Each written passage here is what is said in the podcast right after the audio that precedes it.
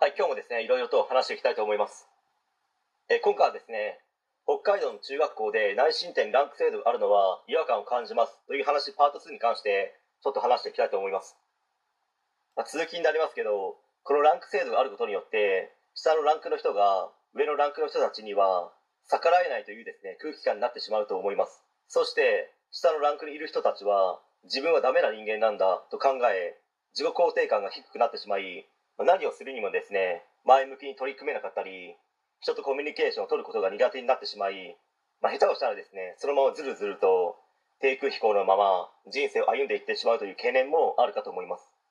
まあそしてランクが一番高い A ランクの人たちは自分は選ばれた人間なんだ自分は優秀なんだ自分は将来勝ち組になれるなど下手に勘違いしてしまい、まあ、中学を卒業してからですね全くうまくいかない人生の始まりかもしれないです。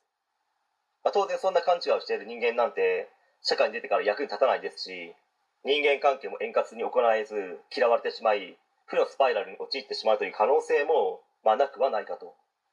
まず就活の段階でうまくいかずにですね希望している企業はことごとく落とされるかと思います、まあ、学校と教師の都合のいい人間として生きてきて与えられたものだけを必死になりやってきたのであれば発想力や想像力に関しても乏しくこれからの時代に特に求められている0を1にできる人間にはですね、まあ、そんな環境の中にいたならばなかなかそのような人材にはなりにくいのかなと思ったりもします、まあ、これからの時代に求められている教育というものはとにかくですね失敗を恐れることなく何事にも果敢にチャレンジし失敗したり笑われたり恥をかいたりとしてももうやったと。これで自分はどんどん成長できるラッキーぐらいの柔軟な人間にならなければですね本当に今の子供たちは将来ですね生きづらくなり悩み苦しむ姿が自分の頭の中に鮮明に映し出されるほど確実なものだと思います。前にも話しましたけど誰のためにですねどんな目的で学校があるのかということをですね再確認し、まあ、生徒たち全員が笑顔で中学校を育っていけるようなですね学校づくりを目指してほしいと切に願います。